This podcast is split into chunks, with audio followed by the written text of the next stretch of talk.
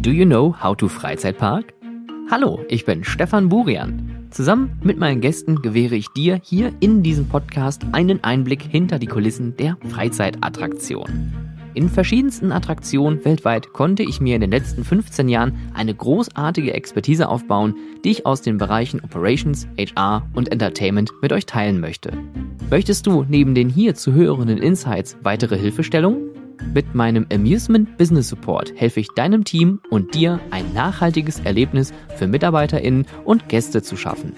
Mehr zu meinem Service erfährst du unter www.stefanburian.com oder direkt per Mail an contact@stefanburian.com. Bleibt auf dem neuesten Stand und abonniert diesen Podcast gerne auf Spotify und iTunes und folgt mir gerne auf Instagram at howtofreizeitpark, auf Twitter at howtofreizeit. Für weitere Informationen zum Podcast und den passenden Show Notes zu jeder Folge schaut auf der Podcast-Webseite vorbei www.howtofreizeitpark.de. Und nun viel Spaß mit der neuen Folge How to Freizeitpark, dem Business Podcast für Freizeitschaffende.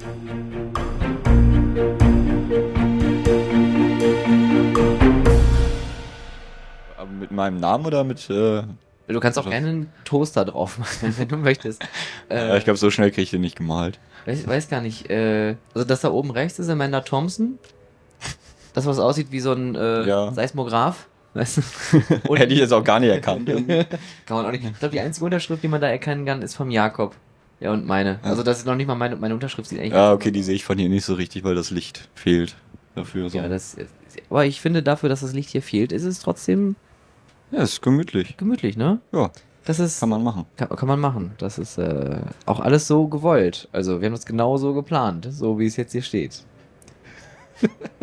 Ja, Ja, Mensch. Wie kommen wir da jetzt wieder raus? Es ist der dritte Tag der IAPA Expo Europe. Wir sitzen immer noch in unserem äh, tollen, schönen roten ähm, Wegelchen. Wegelchen, ich krieg, glaube ich, nachher wieder auf. Kabinchen. Nee, sag das nicht. Ich Oh. kriege auch schon wieder Schläge vom Julian Imaginäre. Es ist ein Waggon. Ein, Okay. rot- ein roter Waggon vom Wiener Riesenrad, also zumindest kein echter, ein Nachbau. Und ich habe hier heute wieder einen Gast, der mir nicht ganz so fremd ist, denn wir kennen uns schon ein paar Jährchen. Ziemlich lang, Ja. glaube ich. haben immer mal wieder miteinander zu tun gehabt äh, und haben einen gemeinsamen Freundeskreis. Und, äh, ach, du warst schon mal zu Gast, fällt mir gerade ein. Nee. Doch, aber nicht Doch, alleine. einmal, ja, Ja. doch, doch, doch, stimmt. mit, mit Bro warst du ja, einmal da. Das war so ein, so ein Special. Ein So, Weihnachts-Special. Genau, so ein Weihnachtsspecial. Ja, aber heute ist es nicht, also Nee. schon ein Special, weil wir beide, wir beide hier sind. Das ist, macht das schon sehr special. Und dass ist auch hier. IAPA hier und Ist so. auch special. Ja. Aber an sich ist es eine normale Folge. ähm, Markus Hilgers, schönen guten Morgen. Guten Morgen. Hallo. Markus, äh, erzähl doch mal, wer bist du, was machst du und warum? Okay, ich heiße Markus, bin äh, gelernter Mediengestalter Bild und Ton, äh, mache dementsprechend was mit Videos und Kameras und zwischendurch auch mal Fotos vielleicht und ja, habe irgendwann angefangen in der Freizeitbranche das Ganze zu machen, Warum? weil ich die Freizeitbranche einfach liebe seit über 20 Jahren und ich dadurch auch zu meinem Job gekommen bin, weil damals habe ich angefangen, äh, vielleicht kannst du dich erinnern, bei onride.de gab es auch so ein paar Leute, Damals. die haben so Videos zu Freizeitparks gemacht, auf Songs geschnitten. Nee, Und- kenn, keine Ahnung, kenne ich nicht. Nee. Ne? Mir wird keiner So, einfallen, ja, genau. ich in dem Raum vielleicht machen würde. Ja, und äh, das fand ich so cool, dass ich damit auch irgendwann einfach mal angefangen habe, noch mit so einer kleinen Mini-Digitalkamera, wo die noch neu waren, Mhm. wo man maximal 10 Sekunden Clips aufnehmen konnte und auf eine SD-Karte vielleicht 8 Minuten Material gepasst haben oder sowas. SD, da gab es noch Compact Flash und, äh, Und- Memory Stick. Ja, alles Mögliche gab es da noch. MIDI-DV natürlich auch. Klar. Das äh, kam dann danach mal. Und so hat man halt angefangen, Videos zu machen. Und irgendwann habe ich halt gesagt, ja, das wäre schon ganz cool, Videos beruflich zu machen. Hab das dann gemacht, war beim Fernsehen. Und dann habe ich halt irgendwann gedacht, Moment, ich könnte das auch eigentlich in der Branche machen, die ich so gern habe. Mhm. Ja, so ist das dann irgendwie passiert. Und Bums war sie drin. Und bums war ich drin. Wo hast du angefangen? Äh, also meine Ausbildung gemacht habe ich beim Stadtfernsehen in Mönchengladbach. Eher klein und gibt's auch nicht mehr. Äh, in der Produktionsabteilung quasi, also für Imagefilme, Werbespots und all so ein Kram.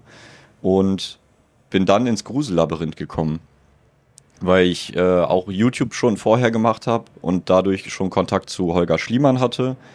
Und der kam dann irgendwann auf mich zu, du, ich bräuchte da jemanden für Videos. Ja, und dann habe ich da angefangen. Ich war drei Monate da und dann wurde ich von einem Freizeitpark in der Nähe von Köln abgeworben, weil da der gelandet ist, der mich quasi ausgebildet hat, weil ich dem gesagt habe, bewirb dich doch einfach mal da. Ach krass. Das heißt, man hat schon da so erkannt, oh ja, der Hilgers, der hat da ein bisschen was auf dem Kasten. Äh. Den hole ich mal rüber. Ja, Und dann warst du in dem äh, nicht näher genannten Freizeitpark in der Nähe von Köln. Ähm, und dann aber bist du bist da bist du jetzt, also ich weiß es ja, du bist da ja nicht mehr. Genau. Jetzt bist du selbstständig. Exakt, ich bin selbstständig. Gab äh, diverse Umstände, die mich dazu gezwungen haben, mir erstmal eine Auszeit zu nehmen. Ähm, und dann habe ich den Entschluss gefasst, wenn ich jetzt, wann dann? Mach dich mal selbstständig, probier es einfach. Mhm. Wenn es nicht klappt, gehst du wieder zurück in einen normalen Job, in ein Angestelltenverhältnis. Entweder auch in einem Freizeitpark oder, ähm, weiß ich nicht, beim Fernsehen. In, rund um Köln, Hürth äh, gibt es ja sehr viele Produktionsstätten und ich kenne auch noch einige, die da arbeiten aus meiner Ausbildung und so weiter. Also wäre das überhaupt kein Problem. Und halt in dem Alter, also mit 45 macht man sich ja nicht selbstständig. So. Und mit knapp 30 kann man dann sagen, so, jetzt habe ich die Zeit, ich habe den Rückhalt, den finanziellen, jetzt probiere ich es einfach. Und ähm, ich meine, du hast es gerade schon angesprochen, ähm, ich, ich glaube, meine Videos findet man noch heutzutage nicht mehr, deswegen kann ich das jetzt laut sagen. ähm, ich, ich war einer, Sicher? Ich war- weiß es nicht. Das Internet vergisst nie. Scheiße. Ich, ich bin einer dieser Ulis, ähm, auch liebe Grüße an Stefan, einen meiner besten Freunde. Äh, eigentlich hat man uns nur mit dem linken oder rechten Arm äh, angewinkelt durch die Parks laufen sehen und hat einfach alles abgefilmt, hat dann irgendwie vier Mini-DV-Kassetten vollgeknüppelt und am Ende des Tages hat man aus diesen vier Stunden Material dann irgendwie so ein 230 äh, draus gefriemelt und, und gedübelt und, und gespeichelt. Ähm, aber was ist der Unterschied zwischen, weil ich bin Amateur. Ich bin, ich habe das aus Spaß gemacht, weil ich fand das irgendwie cool und ich fand dann das Lied cool und dachte mir so, ohne Konzept, schneidest zusammen, irgendwas wird schon draus. Ähm, und äh, was ist der Unterschied zwischen diesem Schneiden und dem Schneiden, was du machst oder dem Video bearbeiten? Ja, gut, das, was ich halt in der Ausbildung gelernt habe, das sind halt super viele Sachen. Das fängt ja, also ist ja nicht nur der Schnitt, das fängt ja schon beim Drehen an. Dass man beim Drehen halt schon ein klares Bild vor Augen hat. Bildaufbau ist zum Beispiel was ganz Wichtiges. Ähm, dann musst du beim Drehen schon nachdenken, okay, was könnte ich zusammenschneiden, wie passt das? Stehe ich auf der richtigen Seite? Ähm, ich brauche jetzt quasi denselben Winkel nur in der näheren Aufnahme nochmal und so weiter. Da muss man halt schon dran denken. Und beim Schnitt selber ist dann halt ein roter Faden ist extrem wichtig. Ähm, man muss halt gucken, dass die Bilder auch wirklich zusammenpassen, dass man halt nicht plötzlich irgendwelche Richtungswechsel hat, also spiegelverkehrt aneinander schneidet, der Zug rechts rausfährt und dann plötzlich wieder links reinkommt und wieder rechts rausfährt und sowas. Oder dass man nicht dieselben Kamerabewegungen hintereinander packt. Also wenn ich jetzt von rechts nach links schwenke, schneide ich dazu nicht einen Schwenk von links nach rechts oder so. Mhm.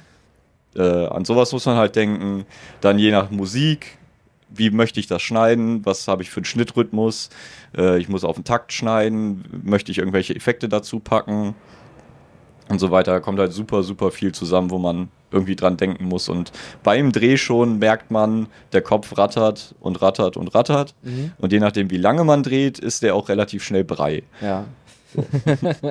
es ist ja am Ende des Tages ja dann halt auch ein Handwerk, was man dann ja ausübt. Ja, ne? also total. nicht so wie wir Amateure, die dann einfach filmen und dann gucken, irgendwas wird davon schon gut gewesen sein und dann äh, habe ich dann da das wenige Material rausgefunden, was gut ist und dann habe ich ein ganz okayes Video, sondern du musst halt wirklich schon, naja, eigentlich bevor du loslegst, ja nachdenken, was willst du eigentlich haben. Exakt. Also ich, ich sag mal, so gute Bilder kriegt jeder irgendwie mal hin. Ich meine, gerade in dem Bereich ist, sind Motive halt auch oft sehr dankbar. Mhm. Ne, sprechen wir mal von einem nicht näher genannten Freizeitpark in der Nähe von Köln. Ich glaube, da kannst du überall hinfilmen und es sieht alles schön aus. Ja. Da, das kannst du nicht verkacken, Ja. quasi. Äh, und dann gibt es halt Parks, wo du dir denkst, oh, ist jetzt nicht so schön hier. Wie mache ich das denn jetzt? Und dann musst du dir vor dem Dreh schon überlegen, was möchte ich denn überhaupt erzählen? Also, worauf möchte ich hinaus? Was möchte ich den Leuten zeigen? Und so weiter. Und da rattert der Kopf schon Tage vor dem Besuch. Mhm. Und während man dann da ist, rattert es eh die ganze Zeit.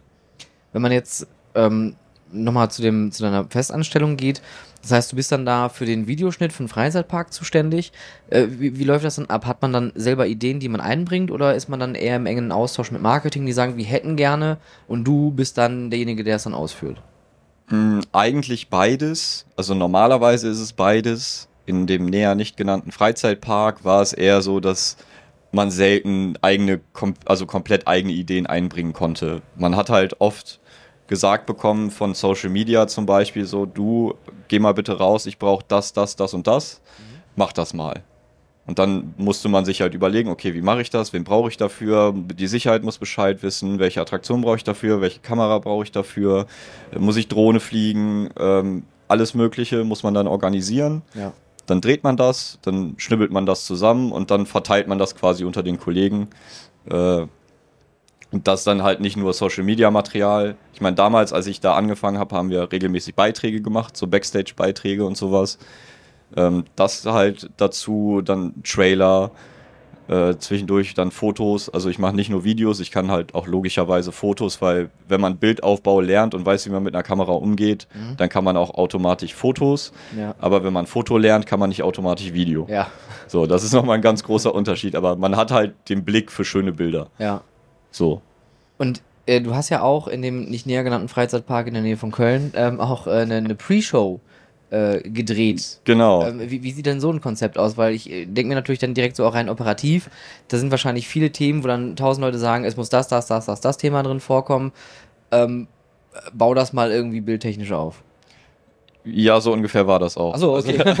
äh, es kamen halt super viele Sachen von wegen, ja, äh, erstmal gucken, was muss denn unbedingt ins Video rein? Ja. Weil was für Sicherheitsbestimmungen müssen unbedingt da rein? Was, da, dann muss man gucken beim Text, wie macht man das, wie baut man das auf, dass das kurz und knackig ist, dass die Leute das verstehen, dass das aber nicht zu kurz ist. Ähm, dann hatten wir ja noch so eine kleine Story davor. Wie baut man das ein? Wie dreht man das? Mhm. Da war die Herausforderung, der Bereich war noch bei weitem nicht fertig. Und in dieser Pre-Show, in dem, in dem kurzen Story-Schnipsel, sieht man das einzig fertige Gebäude, der, das in dem Bereich halt zu dem Zeitpunkt stand. Was wir halt auch nochmal aufgehübscht haben. Ja. Extra dafür. Und ähm, dann beim Dreh muss man natürlich gucken, was für Kameraeinstellungen nehme ich, weil wir hatten halt nur diesen Tresen quasi. Aber du kannst halt nicht die ganze Zeit nur eine Person, also ein, äh, eine Einstellung zeigen.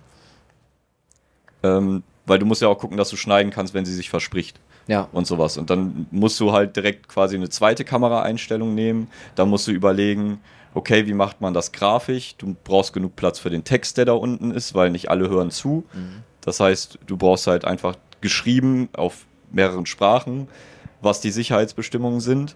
Dann musst du Grafiken noch einblenden für die Leute, die auch nicht lesen wollen, sondern einfach nur Bildchen gucken wollen. Äh, dann musst du das noch abtimen mit Musik und so weiter. Wie lange stehen die Leute da unten? Das war halt auch eine super Herausforderung, weil wir überhaupt keinen Plan hatten, wie lange stehen die Leute da in dem Raum. Ja. Keine Ahnung. Und dann machst du das und hoffst einfach, dass das am Ende funktioniert. und, und es hat ja auch funktioniert und der Film ist ja auch wirklich sehr kurzweilig und unterhaltsam geworden. Da gibt es ja dann auch so ein paar nette Gags dazwischen, äh, wo man dann so, so steht. Dann, ja, genau. ähm, so, so zeittechnisch ähm, von, von der ersten Idee bis, äh, bis zum fertigen Film, wie lange hat das gedauert? Das hat schon relativ lang gedauert. Ich glaube, anderthalb bis zwei Wochen. Ja. Es war schon allein, das Konzept haben wir uns auch so ausgedacht, dass äh, ein Kollege hat halt immer Zeichnungen gemacht. Wir haben die dann ausgeschnitten und dann haben wir so ein komplettes Storyboard gebastelt. Mhm. Und das haben wir dann so oft umgeworfen. Dann sind wir auch auf die Baustelle gegangen, haben Fotos gemacht mit uns, dass äh, Chef und Chefin sich das besser vorstellen können.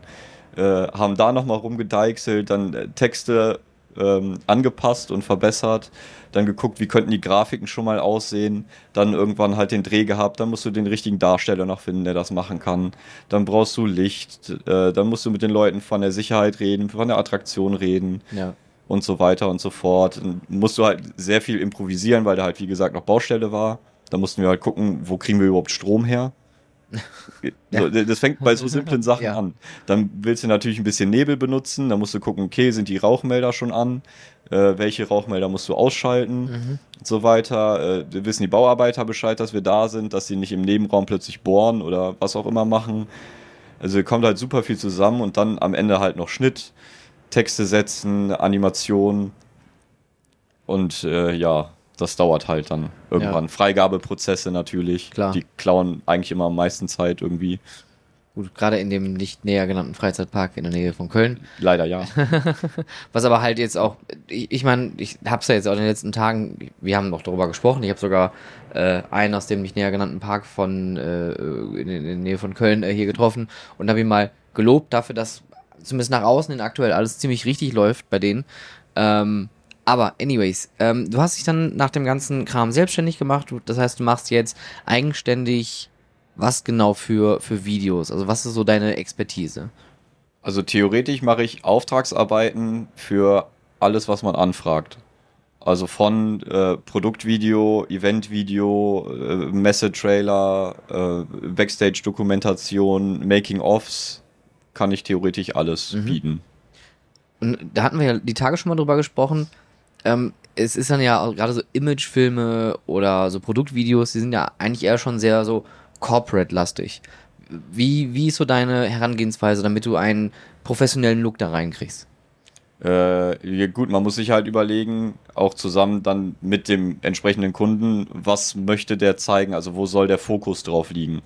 Äh, soll das wirklich technisch sein? Soll das emotional aufgeladen sein? Soll das mit Menschen sein? Und da muss man dann halt einfach gucken, was gewollt ist, was Mhm. gewünscht ist. Ja. So. Und, und dann setze dich da hin und filmst los. Ja, quasi. Also bei großen Sachen macht man sich natürlich ein Storyboard oder irgendwie sowas, macht sich eine komplette Drehliste, was möchte man haben, was kann man machen. Mhm. Äh, je nachdem auch mit einem Vorabtermin, dass man halt schon mal Fotos macht, dass man dann sagen kann, hier, ich habe das, das, das und das rausgesucht, die Einstellung, das würde ich da so machen, hier die Kamerabewegung und sowas. Und dann spricht man halt ab, so ob der Kunde vielleicht noch irgendwas anderes hat, ob der noch Wünsche hat, ob irgendwas besonders im Fokus sein soll. Und dann geht man hin und dreht. Und du drehst ja vor allem nicht nur professionell, sondern du, du drehst auch äh, eigentlich durchgehend. ja. Am Rad, ja. das, das tue ich auch mittlerweile. Ähm, du hast ja auch recht viel auf der Messe hier in den letzten Tagen gefilmt.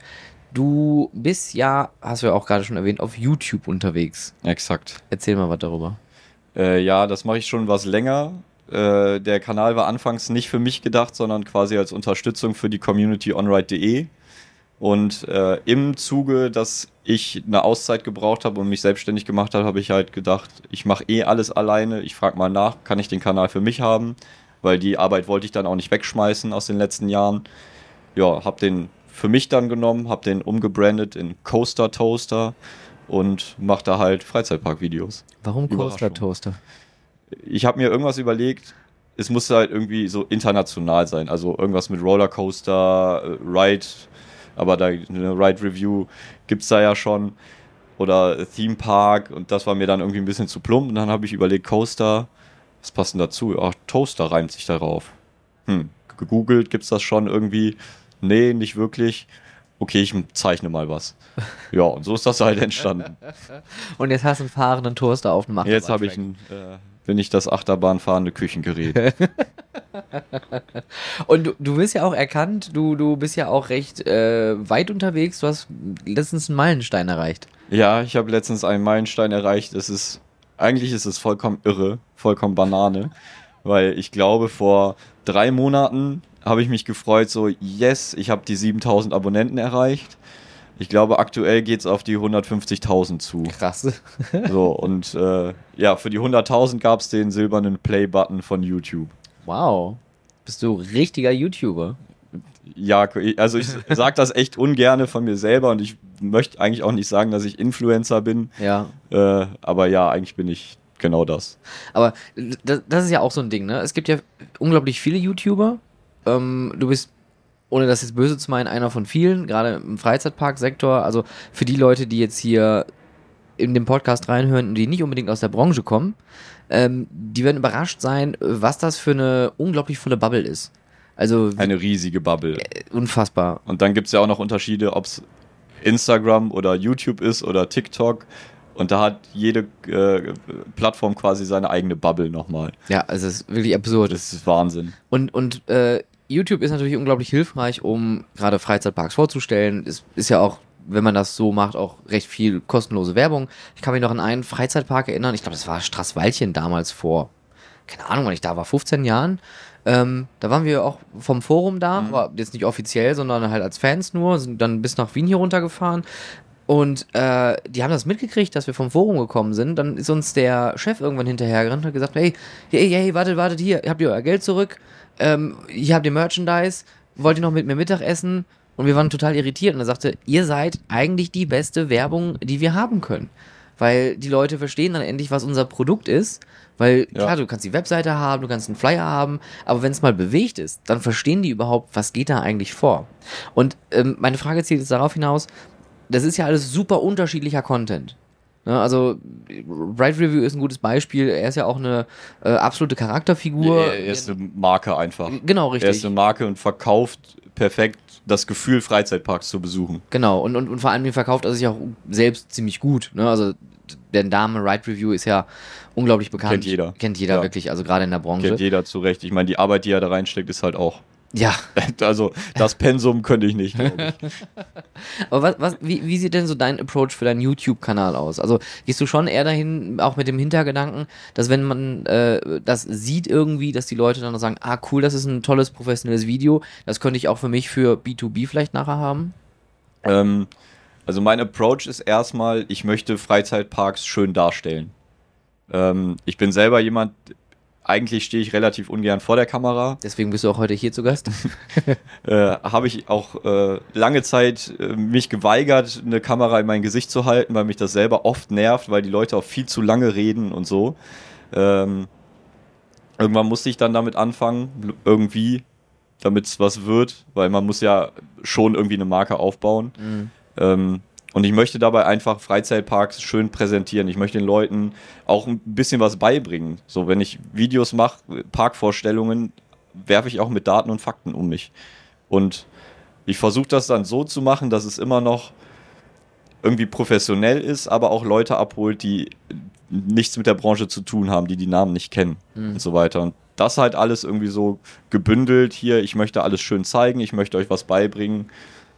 Irgendwie so, das ist mein, meine Idee dahinter. Also so eine Mischung aus Advertising und Education. Ja, so, irgendwie so. Ja, Weil, weil du auch gerade sagtest, es gibt halt auch Parks, wo man dann sagen, also wenn ich früher gefilmt habe, ich habe nicht drauf geguckt, ob es gerade scheiße aussieht oder nicht. Ja, für mich war geil, da bewegt sich was, ich halte jetzt drauf. Oh, da fährt einer vorbei, links, rechts ist egal, ich halte drauf.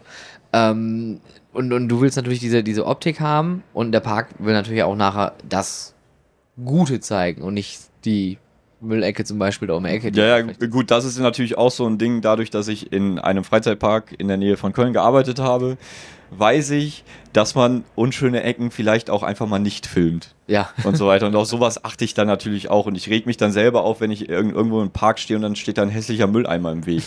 Oder ein hässlicher Snackautomat oder irgendwas. Oder ein hässliches Fahrgeschäft. Da rege ich mich dann selber drüber auf. Oder auch das. So, ja. Ähm, du, und, und ich weiß ja, ähm, weil wir uns schon so lange kennen, ich weiß, dass du ein extremst kritischer Mensch bist Ja. und äh, einen sehr hohen Anspruch hast. Und ohne jetzt wirklich andere Parks zu kritisieren, weil es ist ja oft immer auch eine Frage des Budgets, denn nicht jeder kann sich leisten, äh, jemanden zu engagieren. Also viele denken sofort, oh, ich muss ein ganzes Kamerateam hier reinholen mit tausend Leuten, ähm, die jetzt hier, wa- keine Ahnung, die bringen dann einen Make-up-Artist mit und bla bla bla bla. Man kann es ja auch im kleinen Rahmen machen Ja, und es trotzdem schön aussehen lassen. Das sieht man ja bei deinen Sachen. Also du machst alles umsonst und alleine. Also das, was du für YouTube machst, nicht, dass ihr jetzt da draußen denkt, geil, die rufe ich den Hilgers jetzt an, mach mal für mich ein Image-Video. Genau, ich mache alles gratis. Der erste Film ist gratis. Die erste Sekunde ist gratis, der Rest kostet. Ne? Ein kleiner Teaser. Ähm, was, was ist denn so, würdest du sagen, äh, könnten Freizeitparks oder auch generell Freizeitattraktionen im Bereich Video besser machen? einfach mehr machen. Ich habe bei manchen Freizeitparks einfach das Gefühl, die verschlafen alles. Mhm. Also das ist ja nicht nur dann YouTube-Werbung oder sowas, sondern auch bei Instagram. Wenn ich halt von einem Freizeitpark in einem Jahr immer nur das, denselben 15 Sekunden sehe, denke ich mir halt, ihr nehmt doch die paar Euro noch in die Hand und macht vielleicht einen zweiten 15 Sekunden oder macht was aus euren Attraktionen. Mhm. Irgendwie stellt eure Attraktionen vor, das wollen die Leute sehen. Zeigt On-Ride-Videos. Das ist so ein, so ein simples Ding, aber On-Ride-Videos von Freizeitparks gehen halt immer. Und das ist das, was die Leute sehen wollen, wenn die auf, die, weiß ich nicht, ich, ich nehme jetzt einfach mal den Heidepark als Beispiel. Wenn du da auf den YouTube-Kanal gehst und du möchtest dich informieren, was ist Flug der Dämonen, dann möchtest du dir ein On-Ride-Video angucken. Mhm. So, und wenn Parks das nicht machen, verstehe ich es einfach nicht. Ja. Weil da macht man schnell eine Kamera mal am Zug fest und lässt dir eine Runde fahren und du hast ein Video. Was einfach Werbung ist, was du überall ausspielen kannst, was du immer wieder nutzen kannst, was du überall reinschneiden kannst. Und das verstehe ich nicht, warum man das verschläft. Also würd- würdest du auch sagen, es macht Sinn, auch generell erstmal überhaupt Material zu sammeln und zu haben, Ja, was man definitiv. im Sinne, also was man dann irgendwann einfach einsetzen kann. Also Definitiv. es kostet ja wirklich nicht viel Geld. Nee, also für, für das, was man da rausholen kann, kostet es einen winzigen Bruchteil. Ja. So. Und, und so Imagefilmmäßig, weil ich habe häufig auch mal mit, mit Leuten zusammengearbeitet, die dann gesagt haben, nein, Imagefilm brauchen wir nicht. Und dann versuchst du aber dann, hast du vielleicht ein Produkt, was schwierig zu erklären ist. Dann sagst du ja, aber wie willst du es den Leuten beibringen? Ja, es kommt halt immer auf die, auf das Produkt, auf die Attraktion an, auf den Park an. Weil ein Imagefilm äh, ist halt direkt schon wieder ein bisschen was länger. Und wenn die Leute einfach nur ein kurzes, knackiges Video von einem Freizeitpark sehen wollen, klicken die keinen drei Minuten Imagefilm an. Mhm. Und die Zeit dieser drei Minuten Imagefilme ist auch eigentlich irgendwann mal vorbei. So, das ist so 90er, 2000er äh, äh, Hersteller-Imagefilme in der Fabrik. Da erzählt der Chef, wie schön alles ist und gleichzeitig zeigst du Slow-Motion-Aufnahmen von den Maschinen und sowas. Wie, wie alle happy da sind und arbeiten und so. Und ja, Das waren die 90er, dann kam Michael Bay und dann kam. äh, genau. Dann kam die Explosion. Ja. ähm, du sagst gerade, drei Minuten sind zu lang. Das Thema Aufmerksamkeitsspanne ist ja durch Social Media auch ein Riesenthema. Hölle. Ähm, äh, wie schwierig ist das, in 15 Sekunden ein gutes Video zu ballern? ultra schwierig. Das Problem ist, äh, also ich kenne jetzt, weiß jetzt nicht, wie das bei, bei Instagram oder TikTok ist, aber bei YouTube ist eigentlich so die Regel, in den ersten drei Sekunden musst du die Leute haben. Wenn du die in den ersten drei Sekunden nicht hast, dann skippen die, dann klicken die auf X, gucken sich ein anderes Video an, was vielleicht interessanter ist in dem Moment.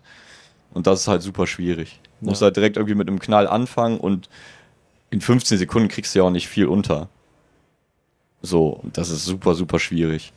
Ich meine, auch gerade durch, durch, also es wird ja immer, we immer, immer mehr an kurzfristigen Sachen. TikTok ist jetzt ja auch so ein Ding, wo du eigentlich nur am, am, am Wischen bist, ohne wirklich zu konsumieren, sondern du, du fliegst ja eigentlich nur durch. Ja. Ähm, aber würdest du sagen, es macht schon Sinn, dann auch mit einem guten Equipment dann direkt ranzugehen und zu sagen, wie man, man, man setzt wirklich mal sich dahin und plant 15 Sekunden oder man haut einfach sein bestehendes Material dahin und sagt, das, das funktioniert schon. Was heißt gutes Equipment? Also es kommt ja bei einem, bei einem Film nicht aufs Equipment an, es kommt auf die Person dahinter an. Ja. Weil du kannst auch mit einem iPhone einen Kinofilm drehen. Du musst halt einfach nur wissen, wie. Du musst kreativ werden. Du musst dir ausdenken, wie machst du was, was für Kameras setzt du ein, was für einen Look möchtest du haben und so weiter. Du kannst ja super viel noch im, in der äh, Post-Production machen, mit Effekten, mit Looks und so weiter. Gute Frage. Okay, mal eine ganz andere Frage. Ähm, wenn du dich mit Filmen beschäftigst, dann bist, bist, bist du auch mit Film beschäftigt, oder? Ja. Bist du Cineast? Ja, Was ist so dein absoluter Lieblingsfilm? Drive. Drive? Nicholas Winding Refn, Drive. Mit Ryan Gosling in der Hauptrolle, der spricht, glaube ich, drei Wörter in dem ganzen Film, Okay. aber das ist ein absolutes Meisterwerk, dieser Film. Habe ich ehrlich ich, ich weiß, dass der Film existiert, aber ich habe den nie gesehen. Ja, der, der ist, ist stark unter dem Radar gelaufen, Ja. aber äh, ich glaube, er ist auch Kritikerliebling, so ungefähr. Okay. Äh, aber auch die Mischung, das ist halt ein sehr reduziertes Drama ähm, um einen Fahrer, der quasi angeheuert werden kann für Überfälle. Ähm, hat sein eigenes Auto, hat seine eigenen Regeln und äh, der verliebt sich dann in seine Nachbarin und der Ex von ihr ist halt auch ein Gangster und er wird dann von dem angeheuert und dann geht ein bisschen was schief und das ist alles so im so 80s Look, Synthesizer, Musik, ähm, auch alles mit so Neonlichtern, Neonfarben, also auch perfekt auf, auf Farbgebung abgestimmt. Je Mhm. nachdem, in welcher Szene du bist, ist es kühl, ist es warm, äh, vom Licht her und sowas. Und halt so schön aufgenommen, so schön geschnitten. hat dann auch extreme Gewaltspitzen und reißt einen quasi emotional komplett raus. Ja. So, das ist einfach alles ganz krass.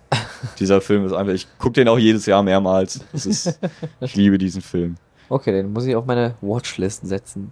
Ist halt nicht jedermanns Sache. Ja. So. Aber ich, ich bin mittlerweile auch in so einem, so einem, das klingt aus wieder dumm, aber so in so einem Alter, wo ich, wo ich Filme einfach auch gerne wegen des Looks auch appreciate. Also wenn die mal nicht diesen, diesen klassischen, also wir alle haben 90er Romcoms gesehen, mhm.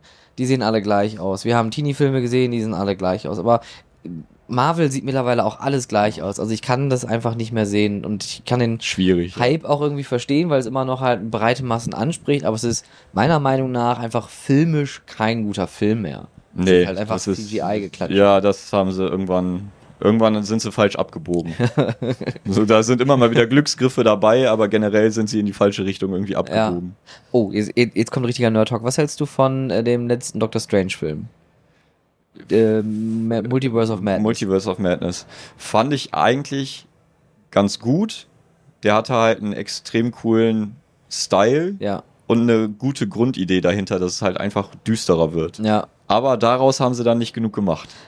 Das finde ich auch, ja. Weil, also ich bin auch ein großer Sam Raimi-Fan, also das hat man ja alles sofort wiedererkannt, ja, dass er das ja. ist. Ja, ich bin halt auch riesiger Sam Raimi-Fan und bin halt auch großer Horror-Fan. Und wenn ich dann halt sowas sehe und alles ist so ultra düster und eigentlich wäre es brutal, aber dann fehlt halt diese Härte dabei, ja. das verstehe ich halt nicht, weil dann machst du halt nicht so brutal, dann bringt das ja nichts. Ja. Also dann geh halt nicht auf Kinder, weil für Kinder ist es eh zu düster. Ja, richtig. So, und dann verliert man wieder die Zielgruppe und weiß nicht, bin ich jetzt Fisch oder bin ich Fleisch. Ja. So. Das, die, die Gratwanderung haben sie wirklich nicht hingekriegt. Ja, ja das eben. stimmt. Und das ist, ja. Also für, für alle Leute, die äh, über 18 sind hier draußen, ähm, guckt euch auf jeden Fall mal Tanz der Teufel an. Das ist mein absoluter Ja, der ist ab 16 freigegeben. Ab 16, ab ja. 16, jawohl, Gott sei Dank. außer, außer das äh, Evil Dead Remake ja, das, das ist äh, auch in Deutschland noch geschnitten, glaube ich. Ja. Habe ich noch nicht gesehen. Auch richtig, richtig, richtig gut. Echt? Richtig geil, ja. Aber der, der, der, der zweite soll ja jetzt nicht so hoch Dort, der, sein. Den fand ich tatsächlich auch noch ziemlich geil. Ja? ja. Okay, dann. Aber der ist halt anders. Gut, der, so. der, der, der, der nimmt eine ganz andere Richtung ein. Ja, ja, der nimmt eine ganz andere Richtung. Ja. Aber hat das Grundthema halt noch. Ja. Armee Finsternis auch aber, großartig. Ja, mega. Reise Und alles handwerklich so schön gemacht. Ja bin eh Fan von praktischen Effekten. Oh und, ja. Und gerade im Horror gibt es dann doch noch so ein paar Leute, die mit praktischen Effekten äh, ein Feuerwerk zünden. Ich habe ich hab im Strahl gegöbelt, als ich hier den äh, das Remake das Remake Remake von uh, The Thing gesehen habe. Das oh, Ding. Das war das war katastrophal und der der das der äh, das erste Remake von dem Film mit äh, Kurt Russell. Oh. Ah, es ist so es ist, ein guter Film. Ich, ich liebe so Figuren. Ja. Egal in welcher Form, ich liebe das einfach. Ich finde das so toll. Ja. Ich, ich, keine Ahnung, ich gucke mir auch so gerne Making-ofs einfach davon an. Ja, vielleicht mag ich deswegen auch Halloween-Mazes und sowas so gerne. das ist ein guter Punkt. Da können wir vielleicht mal drauf einsteigen, weil ähm, wir haben darüber gesprochen, über, über Dinge, die man filmen kann, Dinge, die schön sind. Jetzt will man aber vielleicht auch mal Filme drehen, die nicht so schön sind. Da kommen wir zum Thema Halloween und Halloween-Events. Und ich persönlich äh, habe mit einem Kollegen mal drüber gesprochen, der auch versucht hat, Halloween-Filme und Trailer zu machen, der mhm. auch Material hat, was alles gut ist. Aber ich finde, ganz persönlich, dass Halloween-Material fast immer gleich aussieht. Also es ist immer dieses dunkle, ähm, ich, ich glaube sogar der Kernwasser Wunderland haben jetzt äh, auch das gleiche gemacht. Jemand bricht abends in den Park ein mhm. und was passiert? Hat man schon ein paar Mal ja, so ein paar Mal. Es ist kein neues Ding. Man muss natürlich das Rad nicht immer neu erfinden, aber ich denke mir jedes Mal, ja, aber es muss auch irgendwas Neues geben. Und dann denke ich mir aber, ja gut, was willst du denn noch machen? Außer du hast vielleicht so einen Main-Character wie Walibi mit Eddie der Clown. Äh, hast du die, die haben ja die, die Symphony of Fears. Boah, ist das witzig. Mega. Ja. Ich finde, Walibi macht, was äh, Halloween angeht, eh 99% richtig. Ja, ja, absolutes. So, äh, das ist einfach der Hammer, was sie da machen. Aber würdest du sagen, äh, dass Halloween ein schwieriges Thema ist, nachher wirklich auf Film zu verbannen, sodass man aber auch nachher Lust drauf kriegt auf, für so ein Event? Schon, weil du musst ja auch vorher überlegen, was ist von deinem Event eigentlich die Zielgruppe? Was möchtest du für eine Stimmung im Video haben? Möchtest du Hau drauf, Heavy Metal Soundtrack und nur erschrecken, nur laut oder möchtest du irgendwie Stimmung erzeugen? Mhm. Und dadurch, dass also klar, Mazes haben verschiedene Themen, aber im Grunde ist es halt immer dasselbe. Leute gehen irgendwo durch und werden erschreckt durch verschiedenste Mittel. Willst du dann eine Storyline erzählen, die, weiß ich nicht, das Maze quasi erklärt, oder möchtest du Sachen aus dem Maze zeigen? Mhm. Oder möchtest du Leute zeigen, die da durchgehen, wie sie erschreckt werden? Oder, weiß ich nicht, gibt ja ein paar Ideen, die man da so machen kann, aber viel mehr Auswahl gibt's halt nicht. Gibt es für dich Dinge, die sind unfilmbar? Unfilmbar. Ich überlege gerade, ob, ob ich irgend ich, ich habe irgendwie im Hinterkopf irgendwas hatte ich mal, das war ultra schwierig. Was natürlich immer sehr herausfordernd ist, ist, wenn was nur über Screens läuft. man nur Projektionen und Screens hat. Und, ja, Warum guckst du mich so an? ne? ich weiß auch nicht. Das ist halt immer relativ undankbar, weil äh, ja, also zum Beispiel ja. auch so ein, so ein Dark Ride, wenn der halt nur Screen-based ist und man von Screen zu Screen fährt und dann nichts anderes ist, bist du halt relativ eingeschränkt in dem, was du machen kannst. Ja. So, da ist nicht viel Auswahl dann da. Und was ist so das dankbarste Filmmaterial, was man so haben kann? Achterbahn. Ja? Du kannst immer filmen, alle sind eigentlich immer gut drauf. So, du hast immer fröhliche Gesichter da drin. Es ist, sieht geil aus, es ist dynamisch, du kannst da super viel machen, du kannst super viel aneinander schneiden. Du, du kannst mal ganz weit wegstehen, hast eine richtig geile Skyline vielleicht mit einer Achterbahn. Du stehst nah dran, siehst den Wagen, siehst die Technik. Du kannst da alles machen. Ja. Das ist super dankbar. Was war denn so dein, dein, dein schwierigstes Filmen, dein, dein, dein größtes, deine größte Herausforderung bei irgendeinem Projekt? Das schwierigste Filmen. Na gut, schwierig ist halt, wenn, wenn man zu, zu irgendeiner Attraktion fährt oder so und die halt bei weitem noch nicht fertig ist. Mhm. Also auch nicht auf gestern angesprochen, äh, aber auch generell halt, wenn du da ankommst und denkst, okay, es ist fertig, sieht gut aus und dann kommst du an und dann ist es halt nicht fertig und sieht Mhm. nicht gut aus. Ja. Und da muss man sich halt überlegen, ja so, hm, wie lasse ich das jetzt schön aussehen? Was für Winkel kann ich nehmen, dass man die Baustelle nicht sieht, den Mülleimer nicht sieht, die Baumaterialien nicht sieht, sondern dass man denkt so, oh, das sieht, ist gut. Mhm. So. Ja. Ja. ich ich finde das immer ganz toll mit man- Das ist immer sehr entspannt. Also manchmal ist das ist so, so ein Gespräch immer so ganz drückend, gerade wenn man sich äh, natürlich nicht kennt. Ne? Mhm. Ist mit hier jemanden nicht mal zu sitzen nach den äh, zwei vollen Tagen, äh, wo das äh, nicht, nicht äh, so, so ein gezwungenes, nicht gezwungen ist falsch, aber wo man so, das Gespräch muss weitergehen. Man kann Ja, einfach ich, mal. ich, ich, ich fühle das, ich fühle das. Ich, das ist auch meine zweite Messe und bei der ersten ist man halt auch so, hm, okay, wie, wie komme ich jetzt ins Gespräch mit Leuten und so weiter und jetzt Ja. kennt man die und dann geht man irgendwo vorbei, quatscht halt ein bisschen gemütlich und ist nicht mehr so, hm, hallo, ich bin der Markus, Uhu. Ich mache da was mit Videos, hallo. Wenn die, wenn die Leute dich dann fragen, ich meine, weil äh, ich, ich mache da was mit Videos, äh, ist so ein bisschen wie früher, ich mache was mit Computern. Ich, ich Ne, mache irgendwas mit Medien. Ich mache irgendwas mit, stimmt, das war das. Ich mache irgendwas Ich mit mache Medien. irgendwas mit Medien. Ganz schlimm, dieser Satz. Boah, ich hab's gehasst. Aber wie, wie verkauf, verkauf, verkaufst du dich? Verkaufst du dich? Wie, was ist dein USP? Also eigentlich bin ich echt schlecht im Smalltalk. So, dementsprechend ist es schon mal nicht so einfach, mit Leuten normal ins Gespräch zu kommen. Ja. Das Gute ist, dass ich halt den YouTube-Kanal habe, kann halt auf die äh, Hersteller, Kunden, wie auch immer zugehen, äh, kann halt auch nach Drehs fragen und so weiter. Und dann kann man halt sagen, ach übrigens, wenn ihr das auch irgendwie haben wollt oder anderes Material haben wollt, ich habe da so eine Karte, die gebe ich euch mal mit. Mhm. Ihr könnt mich auch buchen. Ja. So, und da ist zum Beispiel einmal auch zustande gekommen, dass ich eine Backstage-Doku bei einem Dark Ride gemacht habe. Und äh, der Park hat dann gesagt, so, das hat uns so gut gefallen, mach mal bitte einen Imagefilm für uns. Cool. Super.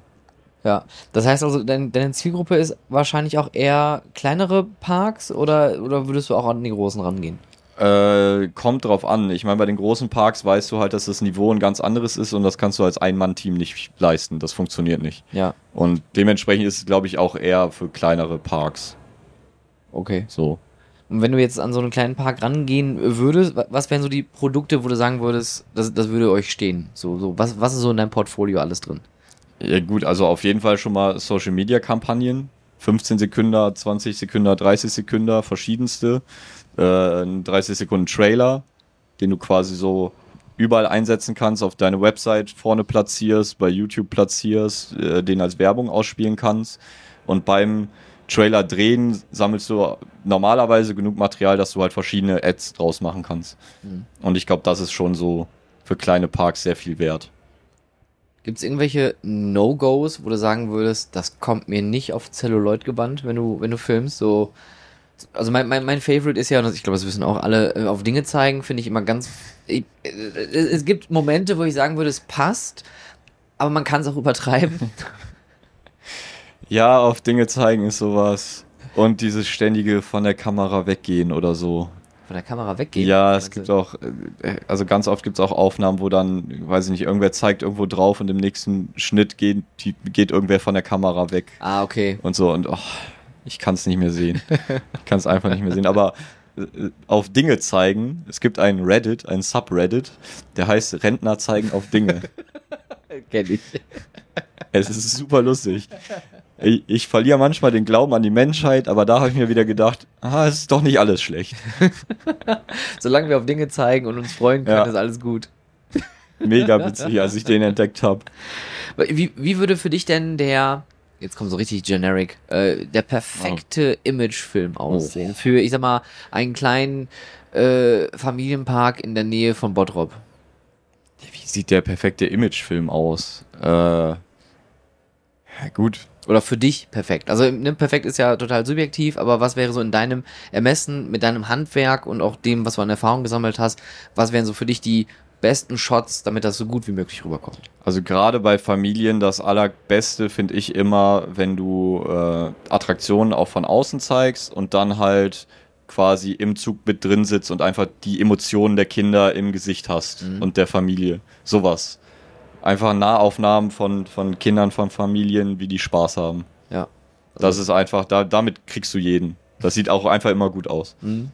Gibt's, gibt's irgendein Video, was dich, was dich mal beeindruckt hat von so aus der Szene? Boah, da gab es so einige Videos. Jetzt muss ich echt überlegen, was, was ich letztens richtig, richtig cool fand, war äh, die Ankündigung von Silver Dollar City, dass sie Fire in the Hole neu, einfach neu bauen, Mhm. woanders. Ja. Und das fand ich so cool, dass sie einfach auch noch genau wissen, was für Emotionen wollen sie schaffen. Sie halten an ihrer Attraktion fest, bauen die einfach nur in moderner und noch besser woanders hin, statt die einfach abzureißen. Mhm. Und allein mit dem Look, mit, dem, mit der Musik und so weiter, die, die hatten mich da. Und da habe ich auch Gänsehaut bekommen. Ich habe das so gefeiert. Ich fand das so cool. Hab ich gar nicht gesehen, glaube ich. Da muss ich jetzt mal ganz kurz hier. Ja, in der Zeit überlege ich mal, was ich sonst noch für, für Videos gesehen habe von Parks, die mich mega. Ja, gut. Es gibt da so einen Trailer, da war ich vielleicht auch nicht gänzlich unbeteiligt von einem Freizeitpark in der Nähe von Köln. Äh, von so einem immersiven Themenbereich. Der Trailer ist halt auch ziemlich krass. So. der, der ist schon ziemlich krass. Da steckt aber auch extrem viel hinter. Ich glaube, insgesamt, wenn man alle zusammenzählt, sind es bestimmt 150 beteiligte Personen. Für einen Trailer. Ja, allein Boah. Komparsen hatten wir 100 Stück oder so. Ach krass. Wahnsinn. Ja, das war so viel Arbeit. Ähm, gibt es denn irgendwelche Inspirationen, so auch aus dem Filmischen, die du hast? Gibt es irgendwelche Vorbilder? Äh, Also jetzt aus dem Filmischen direkt ist es halt schwierig zu übertragen auf Freizeitparks. Ne? Ja. Also klar, ich Aber- könnte jetzt sagen, Vorbild äh, äh, Nicholas Winding Refn, Quentin Tarantino, äh, Fincher und so weiter, aber das bringt mir halt bei Freizeitparks nicht so viel. Ah, Ich würde schon mal gerne so eine Tarantino-esque äh, Imagefilm oder Trailer Ja, ich habe mir tatsächlich auch mal überlegt, ob ich nicht mal irgendwie einen Trailer oder sowas im Wes Anderson-Style mache. Boah, das wäre ich, ich liebe Wes Anderson. Ich liebe einfach diese, diesen Bildaufbau, diese Bildsprache, die der hat. Ja.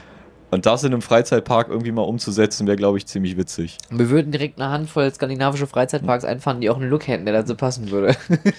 Es gibt ja auch, äh, gab ja auch so einen kurzen Trend mal irgendwie Ja. mal bei Instagram oder TikTok, wo die Leute das mit ihrem Handy gemacht haben, aber das war auch alles eher so, hm, weiß ich nicht, ob das so gut ist.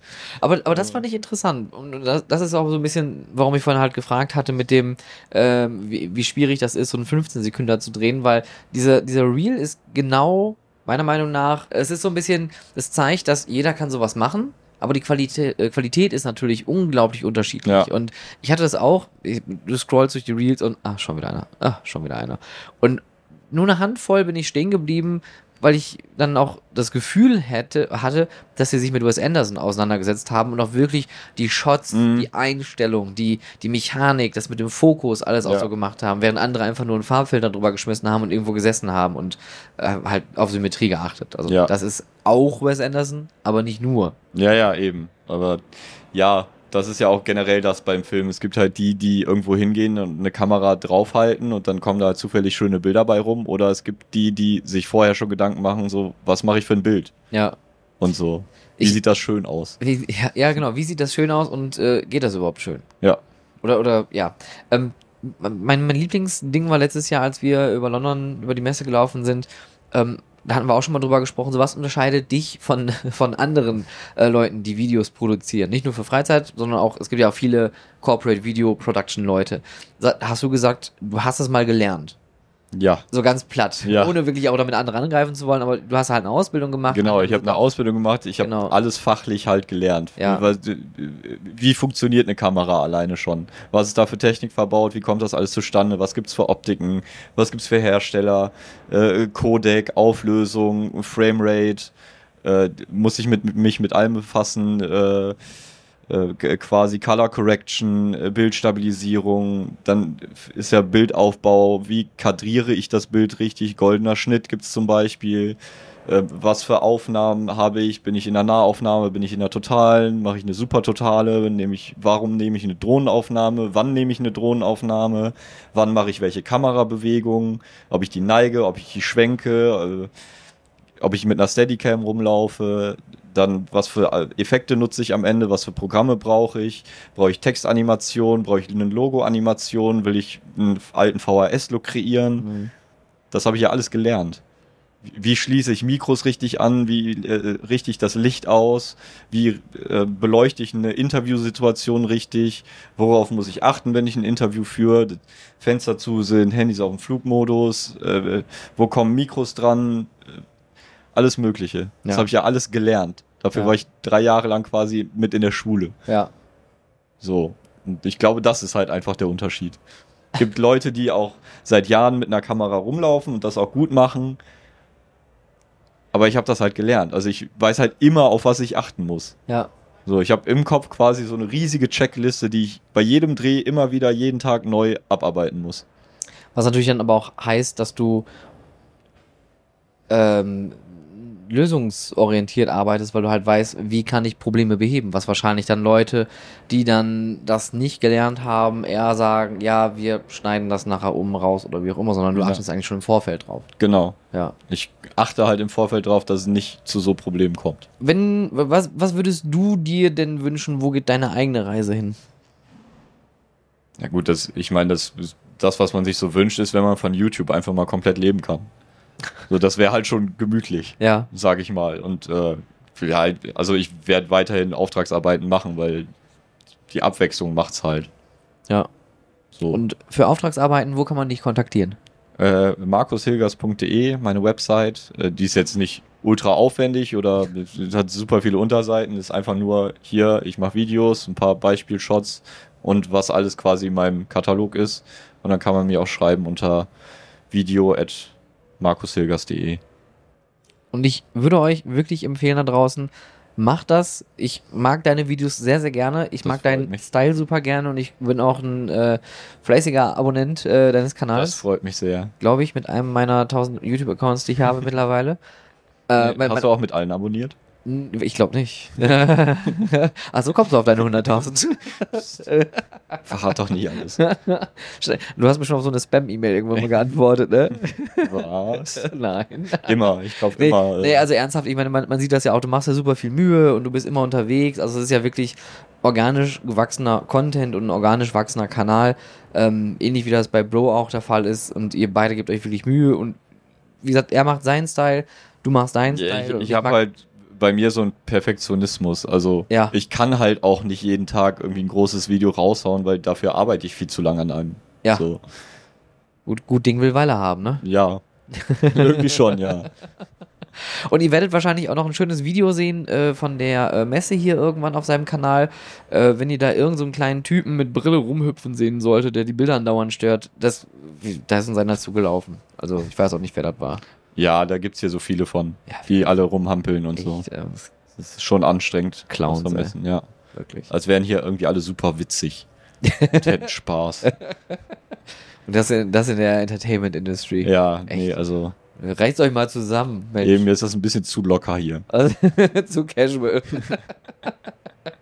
also, schaut auf jeden Fall auf seinem Kanal vorbei. Alle Links und so weiter sind natürlich in den Show Notes. Markus, ganz, ganz lieben Dank, dass du hier vorbeigekommen bist. danke, dass ich vorbeikommen konnte. Durfte. Nee, du hast ja eh die ganze Zeit bei uns, also von daher war das. Ja, ich packe jetzt gleich auch wieder die Kamera aus und habe heute doch noch mehr Termine, als ich eigentlich vorhatte. Dann- weil das die letzten Tage irgendwie nicht dazu gekommen ist. Und jetzt ist der Zeitdruck da. Ja, hier, ja, bist du jemand, der kann unter Druck besser arbeiten? Ich glaube ja. Ja. Also ich glaube ja. Wenn so eine Deadline an einen vorbeischneit, dann ist man doch nochmal angehalten, ein bisschen. ja, besonders wenn halt auf einmal so eine Messe dann vorbei ist und man doch keine Zeit mehr hat, irgendwelche Interviews zu führen oder sowas. Und dann ärgert man sich, denkt sich, ah, shit. Ja, und man, man rattert ja eh die ganze Zeit im Kopf. Ja. Also gestern hatte ich, glaube ich, sechs Stunden die Kamera in der Hand, mein Kopf war einfach Brei. Also ich, Du, du hast die Kamera schon als Teil deines Arms ge ja, quasi ist gesehen. eine Armverlängerung. Ja. definitiv. Mein Rücken merkt's auch. Du hast noch ein Steadicam-Gedöns. Das, nee, das Lauf doch nächstes Jahr einfach mal mit so mit so einem verteilt das Gewicht ja einfach nur anders. Ja, gut, das stimmt. Aber das Gewicht ist ja immer noch da dann. Wenn ich an die an Movie Magic damals zurückdenke mit der Steadicam, die wir da hatten, mit dem fetten Gerät oben drauf. Ich habe das gerne bedient, das war spaßig. Also es war Es ist auch, sowas ist auch super spaßig. Ich liebe es Ja. auch irgendwie, weiß ich, mit, mit einem Kran rumzuspielen, mit Drohnen rumzuspielen und sowas. aber schon anstrengend. Also, Ja, also das ist körperlich anstrengend und ich denke mir auch so Drohnenfliegen ist auch hoch. Da muss man sich ja stark konzentrieren bei. Ja. Ich meine, mittlerweile gibt's ja super viel Technik, die dich ein bisschen schützt, Ja. dass du nicht überall gegenfliegst und all so Sachen. Aber äh, ja, man muss schon hochkonzentriert dabei sein. Generell eigentlich beim Film. Ach, da läuft einer mit dem Gimbal rum. Ja, nicht so. Zum Der, der läuft auch wirklich einfach nur über die Messe, hält sein Handy rum und äh, er, Äh, er äh, läuft einfach nur. Und das Handy nach vorne und er guckt die ganze Zeit nach links. ja. Ja, es wird ein tolles Video. Wird spannend. Liebe Grüße. Liebe Grüße, unbekannter Mensch. Lustbremse, ab in die Station, Bügel auf, das war's. Liebe Freizeitschaffende, diese Fahrt ist nun vorbei. Der Ausgang befindet sich auf der rechten Seite. Vergisst nicht auf dem Weg nach draußen eure Taschen mitzunehmen und diesen Podcast auf iTunes und Spotify sowohl zu bewerten als auch zu abonnieren.